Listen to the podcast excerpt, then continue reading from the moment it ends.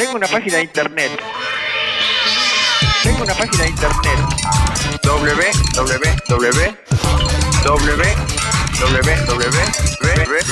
No es necesario. Escribís basta.metro95uno.com. El blog de Basta de Todo. Señores y señoras, tenemos aquí al señor Jerry Garbulski. Buenas tardes. ¿Cómo andan? Muy bien. Y el señor Santi tardes. nuestros amigos de TEDx Río de la Plata. ¿Cómo le va, Santi? ¿Cómo andan muchachos? ¿Qué dicen? Bien, muy bien. La gente, vos sabés que ha aprendido eh, de lo último que uno menciona, sobre todo si vamos a hablar de eh, religiones, creencias, supercherías. ¿Está bien dicho? Muy Sí, bien. cómo no. ganar un millón de dólares, medio que se cuela al final. Es como ataques nucleares y zombies. Eh, un libro que era La verdad sobre no sé qué y zombies, que no tiene nada que ver. Bueno, pero estoy atento y preparado. Muy bien. Vamos a arrancar. Yo me puse muy celoso porque la columna de hace dos semanas no pude estar. Estaba Jerry solamente. Sí. Y él contó su situación de, de- de riesgo de accidente aéreo. Y me dio mucho, muchos celos. Entonces quiero arrancar contando mi propia situación. Todos Eh, tuvimos de- el peor vuelo de nuestra Eh, vida Exactamente. algún día. Bueno, básicamente esto fue algo que sucedió hace unos 10 años. Hace unos 10 años yo viajaba muy seguido a San Pablo, en estos vuelos que salen muy temprano a la mañana, que te tenés que levantar como a las 4 de la mañana, un garrón. Y, y yo casi siempre antes de esos vuelos duermo mal. Claro. Pero en esta, en esta ocasión particular lo que sucedió es que mientras yo dormía, teniendo que el despertador puesto para las 4 de la mañana para salir para el aeropuerto, soñé muy vividamente que el avión en el que estaba a punto de subirme unas horas después se estrellaba y yo me mataba una película. en ese, en ese, en ese vuelo. Sí. Eh, me desperté, así como cuando uno se despierta sobresaltado por, Transpirado. por- por el sueño, con el corazón latiendo fuerte. Miré la hora y faltaba un minuto para la hora a la que iba a sonar el despertador, con lo cual ya tenía que levantarme. Eh, Qué señal. apagué el despertador y dije, ¿voy al aeropuerto o no voy? Lo pensé un poquito y dije, voy. Ah, Fui para el aeropuerto, subo a la- hago el Llego, llego no, a no, hacer el check-in, me entregan mi, mi pase de, de- para abordar Fila con 13. un asiento en la fila número 13. Efectivamente, señor. No ¿Estabas ahí conmigo? ¿Vos sabés que no, me acordaba? Pero estamos hablando de señales. Bueno, llego, me, dan el asiento en la fila número 13 nuevamente, ¿no? Digo, ¿me subo a este avión o no me subo a este avión? Segunda señal. Me subo al avión. Bien. Me subo al avión, empieza el vuelo tranquilo. Vamos Después a atravesar de- una zona de ligera turbulencia. Después de una hora y media de vuelo, empieza turbulencia. Se prende el cartelito de todos sus asientos, las zafatas rápidamente se acomodan en sus lugares. Dijiste, ya está. Suspenden el, ahora. el- el servicio que venían sirviendo las bebidas y todo eso. El avión empieza a moverse bastante, algunas personas teniendo sudor frío, empezamos a perder altura. Y vamos perdiendo altura, vamos perdiendo altura, vamos perdiendo altura, hasta que en un momento estamos volando ridículamente cerca del piso. Del piso. Y en ese momento Te aterrizamos. Ah, Y no pasó nada. Claro. Aterrizamos en San Pablo. piso que estaba Estábamos bajando. tan cerca del piso que, que lo aterrizamos. tocaron. Uh, Esta mal. es la historia del accidente que no fue. Claro, eh, y de alguna manera de los presagios que no se cumplieron. claro. Pero tuviste lo que podríamos denominar señales, anuncios, Premoniciones, premoniciones. presagios. Según en qué contexto se pongan, tienen, eh, tienen much- prenden muchísimo en la población. Entonces, la, la primera pregunta es, ¿ustedes hubieran, hubieran ido al aeropuerto, hubieran subido ese avión? Sí. Yo sí, no le hubiera contado a mi mujer eh, y hubiera subido. De hecho, me pasó algo parecido, No pero con un amigo. problema, Nos íbamos de vacaciones y me dijo, che, soñé que se caía el avión. Muy nervioso. Él no había viajado en avión. O el, o el de él. Nuestro avión. Ujú. Íbamos a Ushuaia, de hecho. Claro. Y eh, no, no, no, no, así no puedo viajar. Mi primer viaje en avión, eh, soñé esto. Viajamos, no pasó nada. Pasa Bueno. nada. No pasó nada. Nada. Yo no solo me subí al avión, sino que me subí al avión profundamente agradecido. Porque sentí que la vida me estaba dando una oportunidad única de comprobar que por el resto de mi vida no me tenía que calentar por este tipo de cosas. Porque si yo me subía al avión y como de hecho sucedió, aterrizaba, era, un, eh, era por el resto de mi vida saber que no le tenía que dar bola a estas cosas. Eh, y de hecho hace poco me pasó de nuevo, yo vuelo bastante, hace poco me pasó otra vez, soñar que mi avión se iba a caer en vísperas de un vuelo, esta vez ya ni me pregunté nada, ya estoy muy tranquilo. Claro. eh, de la que- turbulencia y el miedo de los pasajeros es algo que ocurre en prácticamente todos los vuelos. Bueno, de, de hecho es un punto importante que decir. Eso no quiere decir que yo ya no tenga miedo a volar, porque un pequeño riesgo, aunque sea muy pequeño, existe. Cada Y vez que, se cada empieza vez a que el avión despega, estás ahí arriba. hay un instante de tensión. Eh, entonces, no, no quiere decir que yo no tenga miedo a volar, lo que quiere decir es que llegué a la conclusión de que los sueños o el número de asiento no tiene absolutamente nada que ver con el riesgo o no de en que el avión caso, se caiga. si sos clarividente, puede que eso cambie un poco. Bueno, de eso es de lo que vamos a hablar hoy, ¿no? De A ver. creencias y supersticiones y todas sus diferentes variantes, las cábalas, los amuletos, ciertas eh, formas de medicina alternativa, la astrología, toda una serie de, de- de cosas en las que mucha gente cree. Vamos a hablar un poco de por qué es imprescindible tener creencias, es necesario creer, pero también por qué es muy importante creer en las cosas correctas y no creer en las cosas incorrectas. Eh, correctas no quiere decir que haya cosas buenas o cosas malas, sino que simplemente, por ejemplo, si te preguntás si creer o no en el horóscopo, es correcto creer en el horóscopo si realmente los astros tienen influencia y todas las personas nacidas en cualquier año, pero en el mismo mes, comparten ciertos rasgos de, de destino común. O incluso creer en el horóscopo si el que, si- asumiendo que los astros tienen esa influencia, si el que escribe el horóscopo es un tipo que sabe, porque por ahí contrataron a un pibe por dos mangos diciéndole, bueno, escribí lo que se te cante y vos estás le- leyendo el horóscopo de una persona Copialo que en realidad está inventando, claro, está inventando. Entonces, en gran medida esto de que que correcto o incorrecto tiene que ver con creer en aquellas cosas que, que efectivamente son, son así y, y- y elegir qué cosa creer. Después vamos a hablar un minuto de un, pe- de un método para decidir en qué creer, en qué no creer. Y por último vamos a develar la intriga de cómo ganarse un millón de dólares fácil. Muy bien. Vamos, Ese es, el, adelante. ese es el recorrido. Entonces, hace unos. El año pasado hablamos, de hecho, una- en una columna acerca de las fallas de la memoria humana. La memoria eh, la compartimos con muchas especies animales. No es algo tan especial la capacidad de recordar. Pero esta cuestión de poder creer, evaluar y decidir en qué creemos, en qué no creemos, sacar conclusiones, esto sí que es específicamente humano. Somos la única especie que existe en este planeta capaz de creer o no creer en algo y hacer juicios y evaluar.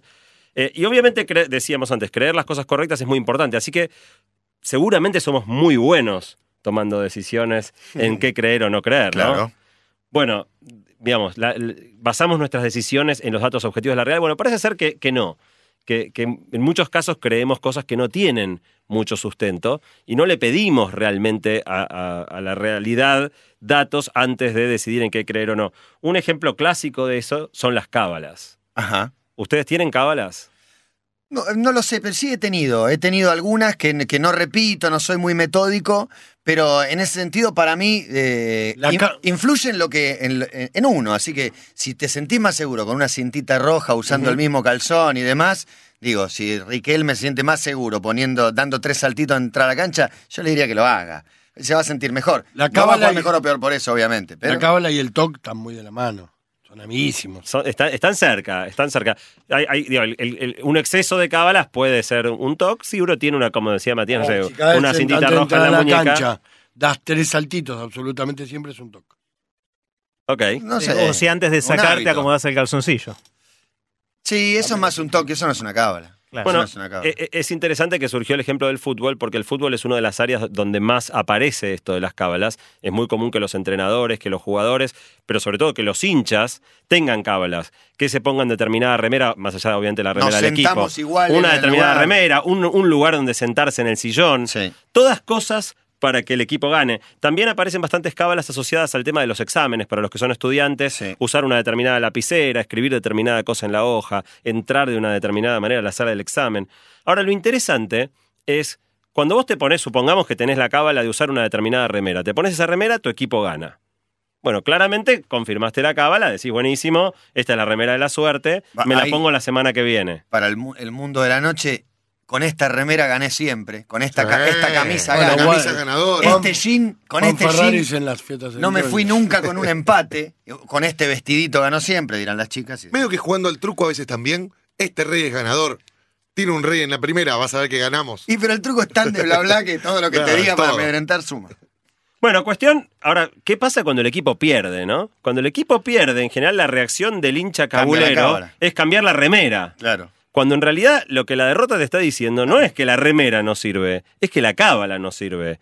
Es que al final del día, así como una vez te pusiste esta remera y el equipo ganó, otra vez con la misma remera el equipo perdió, la conclusión lógica que se desprende es que la remera no tiene nada que ver con el Sin resultado. embargo, a la gente le encanta y si Diego no va nunca a la cancha y va después de un año y pierde su equipo, Eh, eh, no venga no venga más, más. no venga más. Rincón no venga más. Claro. pero más para la negativa que, bueno, no, y si llegás también y van ganando, vení siempre, ¿eh? Vení siempre. No, Eh, con- con- En su momento el saco del bambino Veira. Eh, saco mostaza. Saco mostaza. ¿no? La mano con talco del panadero Díaz con el Coco Basile. Esa los puso un poquito. Sí, bastante. No era talco, aparte.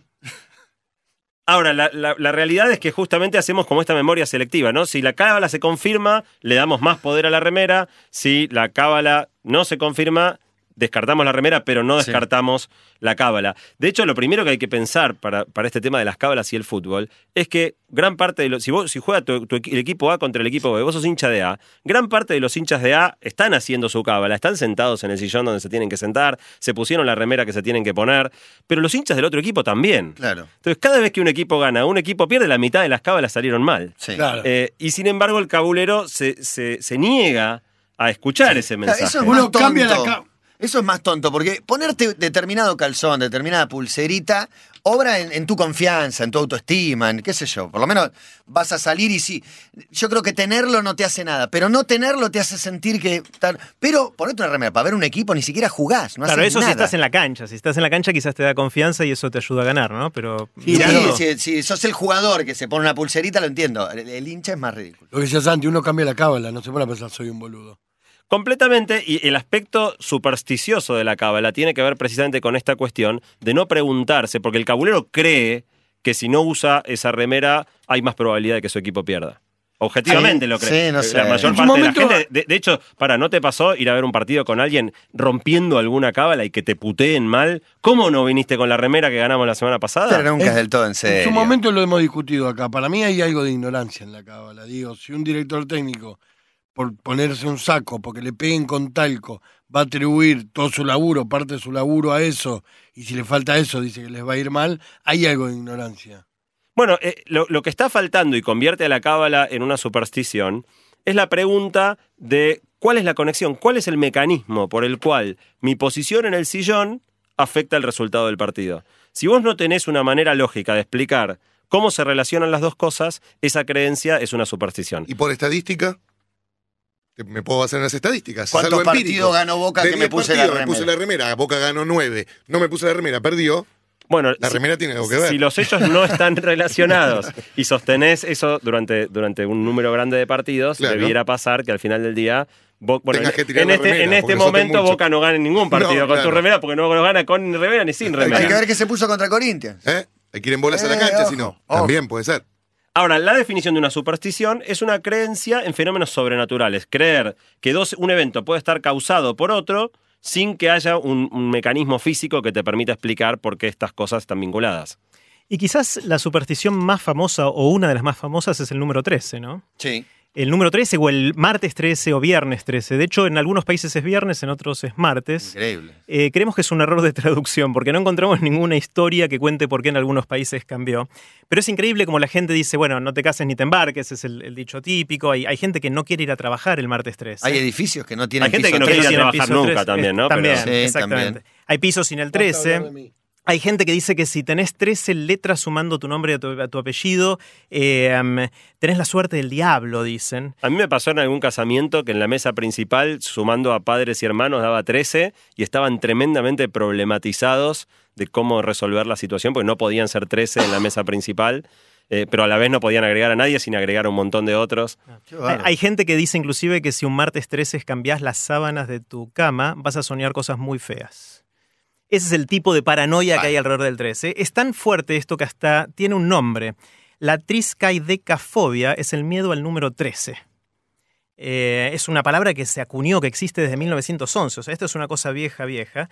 Eh, um, de hecho, se cree que en Estados Unidos, por ejemplo, la superstición del viernes 13, allá es viernes, es la más popular de todas las supersticiones. Y en Inglaterra hicieron un estudio por el cual contaban la cantidad de autos que salían a la calle los viernes 13 versus el viernes anterior, que era un viernes 6 de Claro. cada mes, ¿no? Y resulta que los viernes 13 salen mucho menos autos a la calle. La gente tiene miedo de salir con el auto el viernes 13, en este caso en, en Inglaterra. No le da miedo de tomarse un bondi, porque tiene un accidente en el bondi. Claro, bueno, pero quiere cuidar el auto, hay que, hay que Claro, cuidar el auto, ¿no? está Es el- ¿Qué, qué Eh, mundo estamos, no? Che, realmente. ¿Qué mundo? Y que lo digas. De hecho, hay, hay un comediante de Estados Unidos que, bueno, ya falleció, se llama Mitch Hedberg, Ahí está. eh, que es un fenómeno, o era un fenómeno, y él dice, estoy parando en un hotel que no tiene piso hay- 13. Hay, hay muchos hoteles en Estados Unidos, no sé si lo han visto alguna vez, que no tienen piso Sí, 13. hay edificios Y enteros. se Tampoco quedan en el tienen ascensor, planta- van del 12 al Según 14. Guati tampoco tienen planta baja porque había una L y pasó en el, el ascensor durante un rato largo. Claro. No tenía planta No, baja. no tenía planta baja. La, la L del lobby. Era la E. Bueno, Mitch Hedberg decía que estaba parando en un hotel donde efectivamente no había piso 13 y dice, ustedes los del piso 14, ¿saben en qué piso están en realidad? Oh. Eh, um, bueno, hay, posibles explicaciones de dónde viene esta superstición. Eh, no hay certeza, de hecho, de, cuál de estas explicaciones es, es la correcta. Al- algunos dicen que los hombres primitivos, cuando empezaron a contar, contaban con los 10 dos los 10 di- dedos de la mano y con los dos pies, y por eso llegaban hasta 12, y cuando tenían que llegar a 13 se les complicaba y creían que eso traía mala suerte. Eh, Claro, ellos no tenían dedos en los pies, los, eh, Ah, ese- estos tipos. ¿sabes o sea, con qué es- contaban 13? ¿Por qué? No, no entiendo por qué llegaban a 13 con No, son tampoco. 20 dedos. No, No, porque de la contaban mano los- 10. no. más un pie y el otro pie, contaba con los pies, no Ah, con los no, dedos los pies. Cabito te resolvió el 13 rápidamente. Trece rápidamente. Sí, claro. un ladrillo. Bueno, El El 13 era el del diome. El del dios. Ese día no funcionó. y que no. Bueno, Había Viagra. Esa era la mala suerte, tal vez. quizás era eso. Había Viagra tanto. Una, una de las más sofisticadas de las historias de, que quizás expliquen el, el 13 es de los vikingos. Eh, resulta que cuenta la leyenda que 12 dioses fueron invitados a un banquete y Loki, que era el dios malvado, Sí. fue dejado afuera. Eh, y Loki se coló, se coló en la fiesta. Entonces resultó que había 13 y Loki era tan malo que incitó a Hod, que era el, el dios ciego del invierno, que ataque a Balder el Bueno, que era el dios más favorito de todos, y lo mata instantáneamente. Y entonces los vikingos concluyen que no debería haber 13 personas en una cena, en una reunión. La última cena no eran 13, ¿no? Sí, eran tres. Y eso es otra cosa. Hay, hay gente que dice que la última cena es otra señal de que el 13 es mala suerte porque ahí fue donde Jesús fue traicionado. ¿no? eh, Sí. Jesús no el gobierno paranoico. Dice muchas cosas acerca del, del Canal 3. bueno, Che, Jesús. esa es otra Wow. historia. Bueno, hay, hay, hay otro que es, es muy popular que es el apoyar la sal. ¿Amarish? No. No, cuando me das, No, no. cuando me Ah, piden la ese sal. lo la- hago. El, Lo el- hago. el- el pasar el salero. Lo hago. Claro, si la se gente pasa un lingote de oro, tenés cuidado. Creo que La es el único- un peso los 3 kilos. Creo que es el único que hago. Por ahí algún otro también. Ni sé ni por qué, yo- ni qué el cuchillo significa. de la mano lo da. Es el- Sí, Sí. del No, mango. Una, una de las cosas más divertidas para mí No sé en una cena qué. es agarrar el, agarrar el salero y, da- y ofrecérselo a otro de mano en mano. Yo y la, ca- la cara de incomodidad del que lo recibe, onda, pero ¿cómo me lo está la dando la mesa mano? digo, Viste, y te empieza a decir. Era Bueno, de cuando la sal es- salía plata. Claro, esta, Claro, esta la- tiene una razón de ser. En una época la sal era con la que la gente cobraba y, y era algo muy valioso, entonces no querían pasárselo de mano en mano porque si se caía iban a terminar peleándose de quién era la culpa. Entonces dijeron apoyalo, hasta ahí terminó tu responsabilidad y después yo sigo con la mía. Por eso, ahora si te pasa un lingote de oro, tenés cuidado porque se te marca, por ahí no lo vendemos, pero la sal. Bueno, hicimos Sí, una, vender. encuesta, una encuesta y después les vamos a contar los resultados en más detalle, pero el 25% de la gente que contestó dice que respeta la cábala del salero. Es decir, algo, es algo bastante popular y yo creo que es más del 25 y Por eso, alguno si no. Yo el creo que la- resultado que hubo gente- es hubo el gente 25, tímida estamos en la arriba del respuesta. 50. Eh, seguramente, hubo gente que, que no, lo, no lo quiso admitir. Ahora, les quiero contar una historia. Yo hace unos años eh, me enojé mucho con esta cábala, porque realmente me parece totalmente sonsa y dije, esto tiene que cambiar. Entonces quise hacer un experimento social que durante varios meses, cada vez que tenía la oportunidad, en una mesa le decía a la persona que me pedía la sal que esta cábala había cambiado, esta superstición había cambiado y ahora era al revés. Ahora traía mala suerte si lo apoyabas, había que darlo de mano en mano. Y lo hice durante muchos meses esto. ¿Convenciste a muchos? convencí a muchos, pero estaba esperando que me volviera por otro lado Claro. y nunca volvió. Entonces, lo que vamos a proponer es ahora lo siguiente. 75% de la gente que nos está escuchando, o por lo menos de los que contestaron la encuesta, dicen que no creen en esto. Vamos a hacer una cruzada. La próxima vez que estén cenando o almorzando y alguien les dice apoyar la sal, díganles no, cambió. Ahora apoyar trae mala suerte. En la medicina cambian todo el tiempo las recetas. Bueno, ¿y por qué no podemos hacer que cambie esto? Veamos, hagamos ese que yo experimento. soy ferviente cultor. Tengo dos. Serpiente, digo serpiente, Serp- no le digo de otra manera, y la sal. No sé por Mira. qué. Quedaron. qué. Mira. Sí.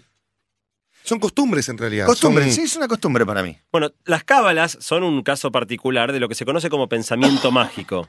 El pensamiento mágico es una forma de pensamiento que acepta explicaciones mágicas sin ninguna base científica y sin pedir un criterio de razonabilidad a- antes de aceptar esa explicación. Ahora, si decíamos antes que, es- que es tan importante creer en las cosas correctas, uno creería que las supersticiones, este, este, este, esta decisión de creer en algo independientemente de la lógica o de la ciencia debiera ser una rareza. Bueno, hicimos la encuesta y los resultados dieron muy interesantes.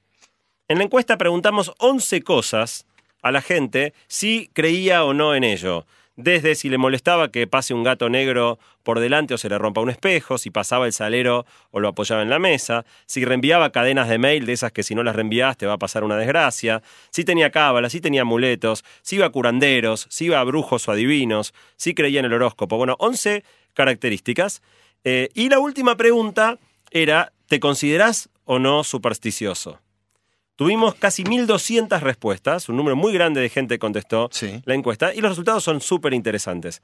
Por un lado, 85, 84% de los oyentes dice que no son supersticiosos. O sea, la gran, gran, gran mayoría de la gente no se considera a sí misma supersticiosa. Está bien, pero. Ahora vamos al comportamiento de Claro, esa misma pero gente. Yo creo que nadie. eh, no decimos, che, yo soy supersticioso. Cuesta reconocerlo. Bueno, No, solo el de la 16%, sal, te digo yo. 16% Bueno. Dicen que sí. Y esos son, ahora vamos a ver, esos son los que están cerquita del TOC, digamos. Eh, los que dicen que sí, de estas 11, tienen 7 o más. Claro.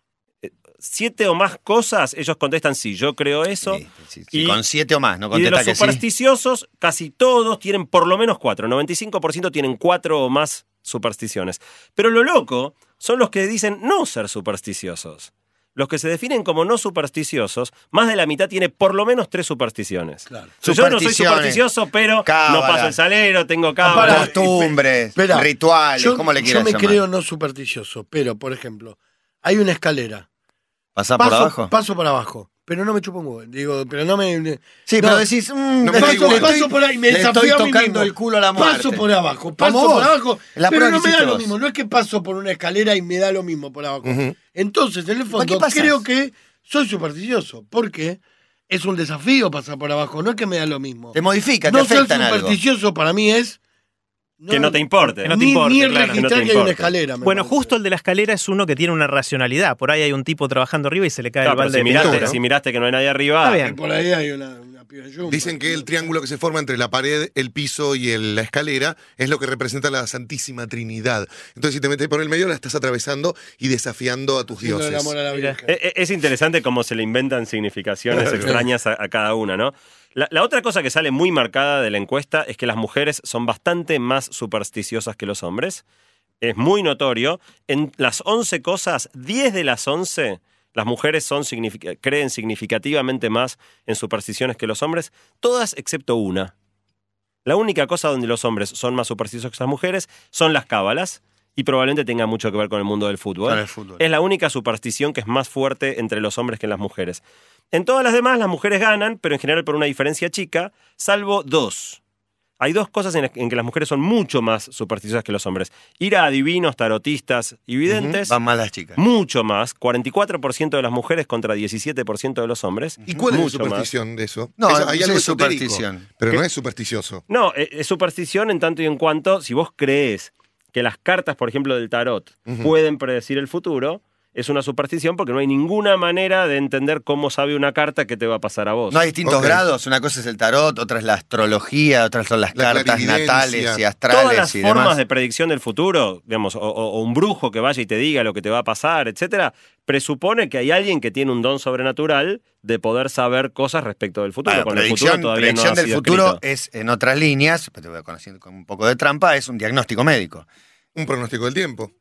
Sí, son Sí, diagnósticos. digamos, son el, el- el- es el el- futuro. El punto de los Angelina adivinos. Y Jolie le dijeron, mira, de verdad". en unos años tenés estas posibilidades, fue alguien que es un adivino moderno con estudios y ciencia y le dijo, te puede pasar todo esto, y ella obró en torno a eso. To- Totalmente, es un, es un ejemplo súper fuerte ese. Sí, actual. Eh, el punto, y está bueno que, que traigas esto, el punto tiene que ver con si hay o no una, una conexión lógica entre por qué esa persona y cómo esa persona sabe lo que va a pasar, o si está basado, digamos, en, en- en cosas esotéricas, como En creencias, En, en en- creencias. en cartas, en mirar la borra del café. Digo, ¿cómo sabe la borra del café que te va a pasar a vos? Depende si, de tu habilidad para leer esos Para símbolos, leerla. supuestamente también. Pero la pregunta es, ¿por qué tendría que haber símbolos ahí? Digamos, ¿Y si hay sí? símbolos, quiere decir que, que alguien, el café, o vaya a saber quién, sabe algo y tiene esa manera de comunicarlo.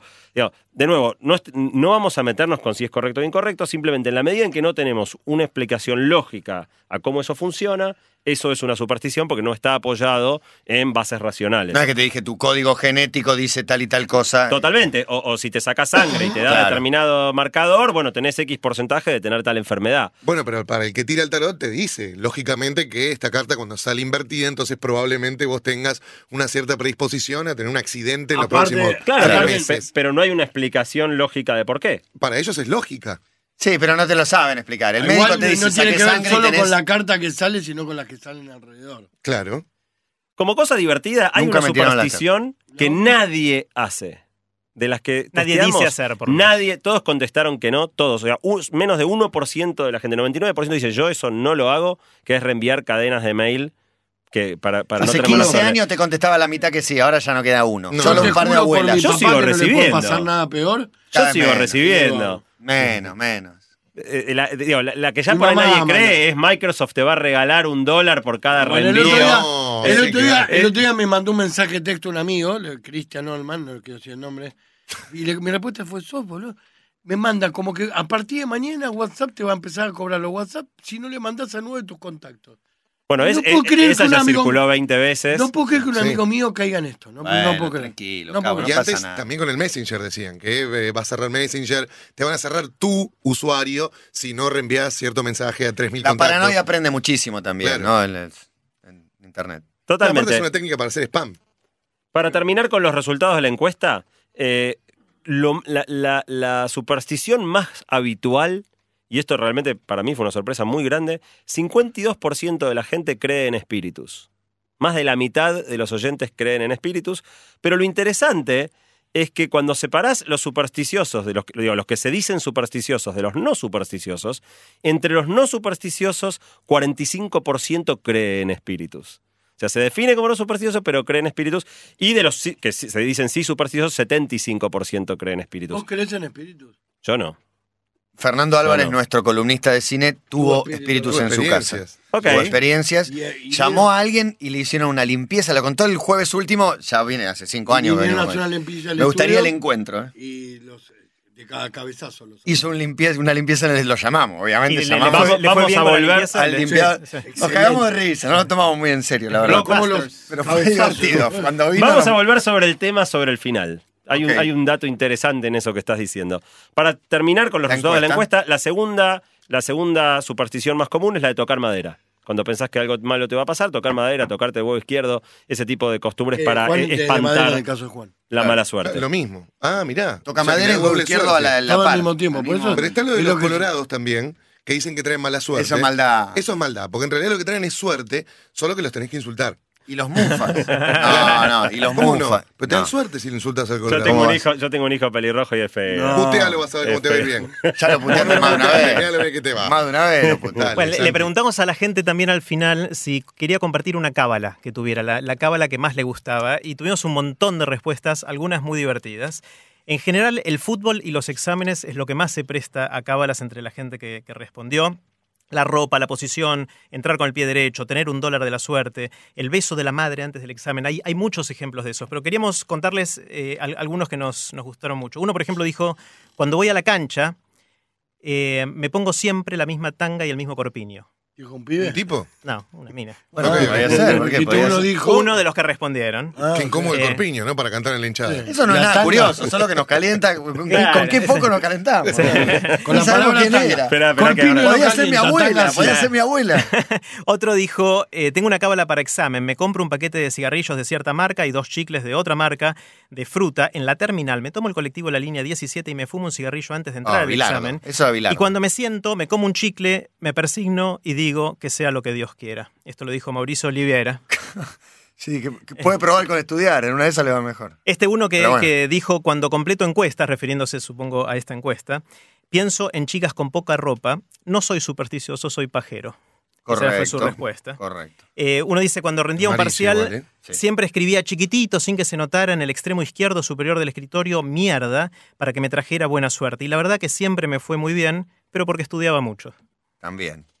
Eh, Estamos viendo medio que se adivina por dónde va la clave, ¿no? La- los, este es los estudiantes. Sí, Roberto Rock dijo, cuando seguía la campaña de Chacarita en su ascenso del 99, mi cábala era fumarme los cigarrillos y no tirar la ceniza, que quede intacto el pucho, pero todo que esté formado de ceniza hasta el filtro.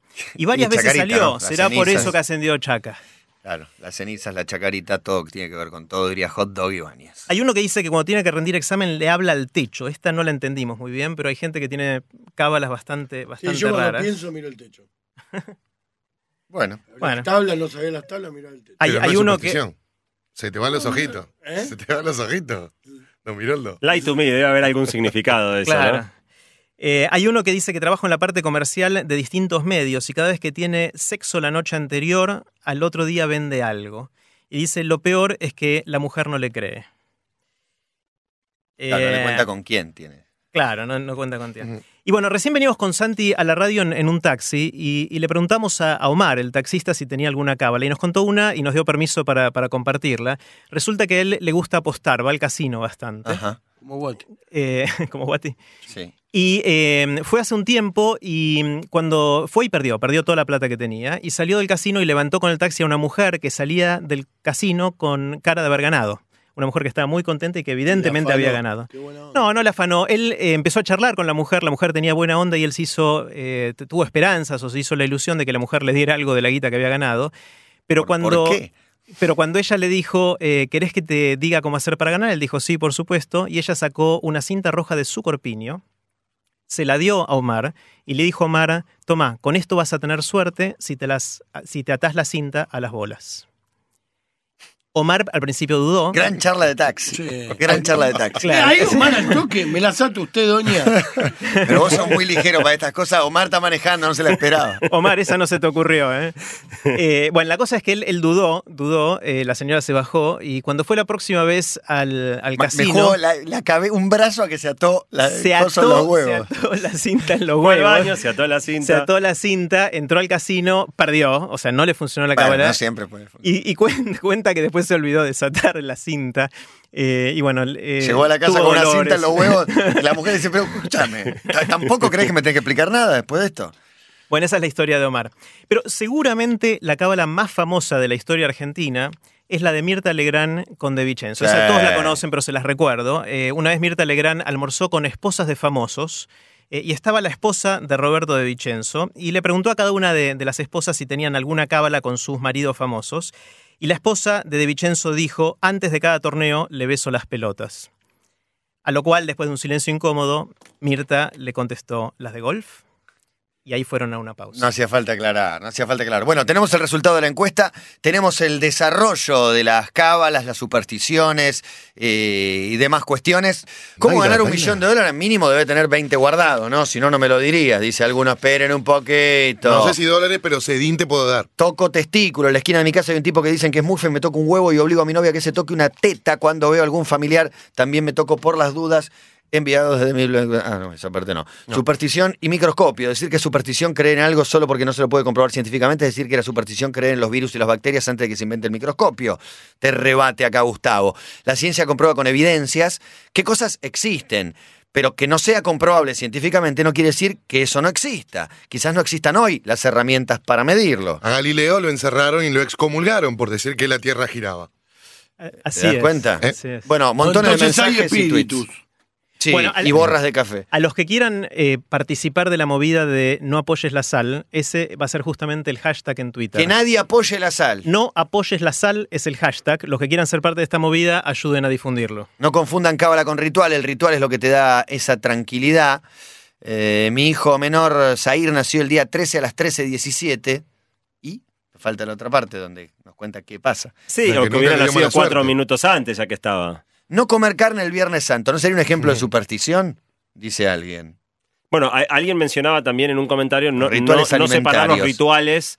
De, digo, la, la diferencia entre un ritual y una, y una superstición es, si vos te sentás siempre en el mismo sillón porque te gusta sentarte ahí, es un ritual, es una Sí. costumbre. Si vos te sentás siempre en el mismo lugar porque crees que eso aumenta las chances de que tu equipo gane, ese es el aspecto supersticioso que va más allá de Ahora, la costumbre. No, es- no lo digo por provocar, pero si vamos a cuestiones que tienen que ser científicamente comprobadas, ¿la religión en dónde la ponemos?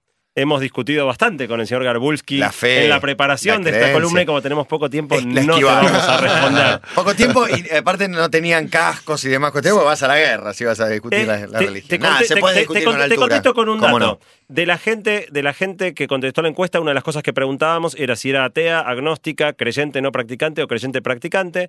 Eh, el- la- entre la gente, la, la abrumadora 60% mayoría de la gente que es religiosa, o sea, que Sí. es creyente, sea practicante o no, se define a sí misma como no supersticiosa.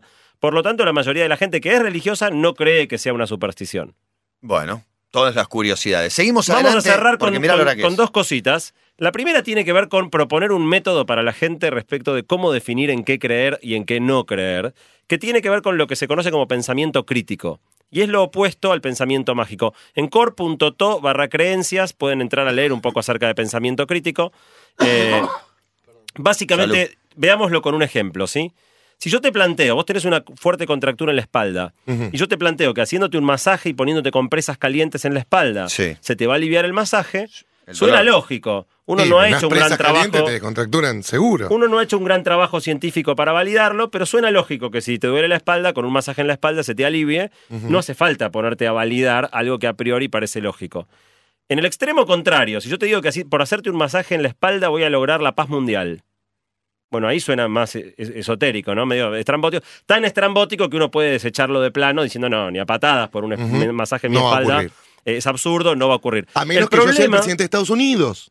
¡Apa! que tampoco vas a lograr la paz mundial No con- solo con un masaje en la espalda. Bueno, Eh, ahora, el problema son las cosas que están en el medio, ¿no? ¿Qué pasa si yo te digo, por ejemplo, como de hecho dice una disciplina de medicina alternativa que se llama reflexología, si te hago un masaje en la planta del pie te voy a curar tu riñón. ¿no? Bueno, esa donde no hay una conexión obvia, ¿por qué un masaje en el pie me cura el riñón? Eh, esa que no es obvia requiere validación. Y no podemos creer livianamente. Seguramente alguien que se tomó un trabajo de, de agarrar 50 personas, hacerle un masaje en el pie y ver si el riñón se cura, otros 50 personas a la que no le hicieron un masaje en el pie, ver si el riñón se cura, y sacar una conclusión y darle un fundamento científico o rebatir científicamente que eso sirva. Entonces, en definitiva, tiene que ver con esto. No se puede desconfiar de todo, pero tampoco se puede creer livianamente en todo. Y hay que elegir aquellas cosas que parecen tener un, su- un sustento lógico para no estar constantemente analizando todo, pero descartar aquellas que son ridículas, pero tomarse el trabajo de validar aquellas que, que a priori no, no parecen haber una conexión obvia, pero tampoco son tan ridículas como para desecharlas de plano. Necesitamos el palo verde. eh, que- Doy un, un- un último ejemplo y vamos a lo del millón. Andamos Alguna vez me pasó una persona que vio un vaso de agua en mi mesa de luz y tenía burbujitas. Y me dijo, mirá, pasa siempre. mirá cuánta Lo mala onda. que estás. Mirá cuánta mala onda atrapó el vaso, me dijo. Cuánta mala onda debías tener que mirá todas las burbujitas que se formaron, cuánta mala onda atrapó el vaso. Y esta es la típica cosa, ¿no? Donde el pensamiento crítico es preguntarse, bueno, pero pará, ¿cuál es el mecanismo por el cual el vaso atrapa mala onda? ¿Y por qué la mala onda forma burbujitas? Esa es el típico- la típica pregunta que, que no encuentra una respuesta y que la persona que te dice lo del vaso no tiene una buena respuesta. Yo estaba seguro en ese momento de que hay otra explicación. Y dije, mira, yo no sé por qué se formaron burbujitas. Lo que te puedo asegurar es que no tiene nada que ver con la mala onda. Fuimos a Google y nos fijamos por qué se forman burbujitas en un vaso de agua Google y encontramos la explicación. Google. Los que quieran saber por qué se forman burbujitas en un vaso de agua pueden ir a core.to barra creencias y enterarse por qué. O escuchar este mismo programa durante el verano, donde se trató el tema hasta el hartazgo. Consultamos con Diego Golombek, que no tenía una respuesta muy clara sobre el asunto. Lo averiguó. Lo averiguó, hizo una investigación, fue empírico. ¿Hay un todo. motivo por el cual el vaso Hay con agua atrapa tres mala o onda? cuatro no suposiciones. atrapa mala onda. Hay un motivo por el cual se forman burbujitas que no tienen nada que ver con la mala onda. Pero se forman más o menos, depende de alguna variable que uno de lo pueda único conocer. que depende es de cómo cambie la temperatura del cuarto desde que serviste el agua hasta que pasa la noche. Y la temperatura que tenía el agua. la temperatura que tenía el agua y cómo, cómo se ajusta a temperatura ambiente. Te doy esa pista, si no, core.to barra creencias, encontrás la explicación Core punto completa. referencias, core para terminar, para terminar, bueno, supongo que a nadie le importa el millón, cortamos acá. Y mirá, le No, dijiste, dale. bueno, hagamos la semana que viene, si no. Dale. Y son 5 y 1 ya. Y sí, no llegamos. Bueno, será hasta la semana que viene con... Gracias, eh, estuvo lindo. Con- no, la semana que viene viene la doctora Amon en 15 En días. 15 días recién, ojalá se acuerden, ¿no? Bueno, ¿qué va a ser? Igual hoy por hoy, pero ¿es dólar billete o sedín o qué dólar? Dólar billete en el exterior. Vamos, vamos, a, vamos a develar Bueno, el misterio para la gente. Bueno, nos queda un minutito. dale. Un minuto vamos a develar el misterio. Hay un señor que se llama James Randi, que dio una charla TED muy interesante, un viejito muy simpático. Pueden ver la charla también en core.to barra creencias, que tiene una fundación que se llama la James Randi Foundation, que puso un premio de un millón de dólares para aquella persona que pueda demostrar tener poderes sobrenaturales. Así que es muy fácil. El que tenga poderes sobrenaturales va a la fundación de James Randi, demuestra sus poderes en condiciones controladas. Eh, Dame, eh, por favor, el contrato donde dice a partir de dónde es un poder sobrenatural. Raúl Eh, Portal. bueno, lo que, tiene que ser algo que no pueda ser explicado por la ciencia. Claro. Si vos, por ejemplo, podés leer la mente de una persona, Mover podés, un podés- vaso. podés mover un objeto con el poder de tu mente o tantas Pero otras. esos son los clásicos. Yo por ahí tengo otros poderes que. Si todos los oyentes que, que crean No las supersticiones y tengan un poder, ahí tenés una manera muy fácil de ganarte un palo verde. Te vas a la fundación de James Randi, le demostrás a James Randi que vos tenés poderes y el tipo te pone un palo verde arriba de la mesa. ¿Y qué en el gana? momento. ¿Y qué este gana James premio Randi? está desde 1964. Miles de personas han intentado llevárselo y obviamente nadie se lo ha llevado. Eh, porque la gente como James Randi y yo creemos que los poderes sobrenaturales no existen. Creo que James Randi va a seguir teniendo este premio hasta que se muera y no se lo va a llevar nadie. Pero si alguien realmente cree en los poderes sobrenaturales y se tiene fe, se tira el piletazo, va a la fundación de James Randi y fácilmente se gana un palo verde. Un Pero de verdad, interesante. ¿qué es sobrenatural? Porque todo lo que se es- te Raúl sido Portal- administrado. Raúl Portal lo hacía acá en contra de los curanderos. Sí. Y si aquel curandero que demuestra, porque era algo obvio, si un resfrío te puedes curar. Por... El que me pueda curar una carie, un curandero que venga y me cure una carie, le daba como si te dijera ahora 100 mil pesos. Y nunca Ujú. nadie se presentó. Bueno, Randi Raúl tiene este premio. Si alguien se lo quiere ganar, es una buena manera de llevarse un millón de dólares. Y como dijo alguien en un tuit para cerrar, eh, el que crea en la telequinesis que levante mi mano. Te lo estoy levantando en este momento, solo que no te diste cuenta del todo. Bueno, supersticiones, cábalas y superchería, ¿está bien dicho? Superchería, a cargo de los amigos de TDX Río de la Plata. Jerry, gracias. Y Un Santi, placer, lo mismo. como siempre. Un gusto. Será hasta la próxima. Acá nos vamos tocándonos el derecho. ¿Era el izquierdo?